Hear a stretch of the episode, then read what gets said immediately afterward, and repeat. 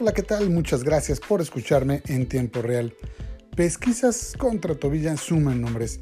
Eduardo Tobilla, poderosísimo subsecretario de Finanzas, eh, durante por supuesto el gobierno de Rafael Moreno Valle, actuó como Córdoba Montoya, siempre en las sombras de la confianza de su jefe, pero lejos de los reflectores mediáticos.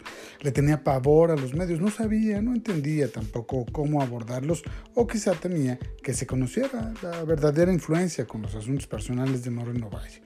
Tobilla realmente, de los más cercanos a Moreno Valle, ignoraba y llegaba a humillar a los secretarios porque siempre acordaba directo con el gobernador. Integrantes del primer círculo de Moreno Valle saben que quienes quieran investigar a Tobilla deben irse a Woodlands, Nueva York, Cancún, La Vista, el Centro Padel, Residencia de Campo en Atlixco y mucho más en el campo inmobiliario.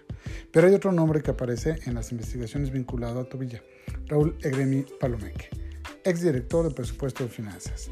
Además de otros temas, se analiza el presunto tráfico de influencias al gestionar bases otorgadas en el Hospital General de Cholula a su concuño y a prima política, claro, ganando a muchos otros médicos que llevaban años esperando su base.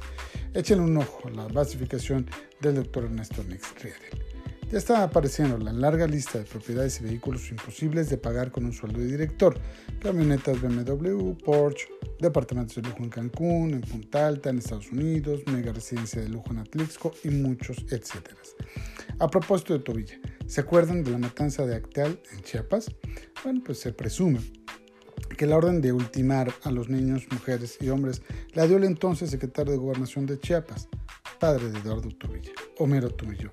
Villa Cristiani, quien por cierto fue destituido junto con todo el gabinete por el gobernador sustituto Roberto Álvarez Guillén el 9 de enero de 1998. Muchas gracias. Nos escuchamos mañana.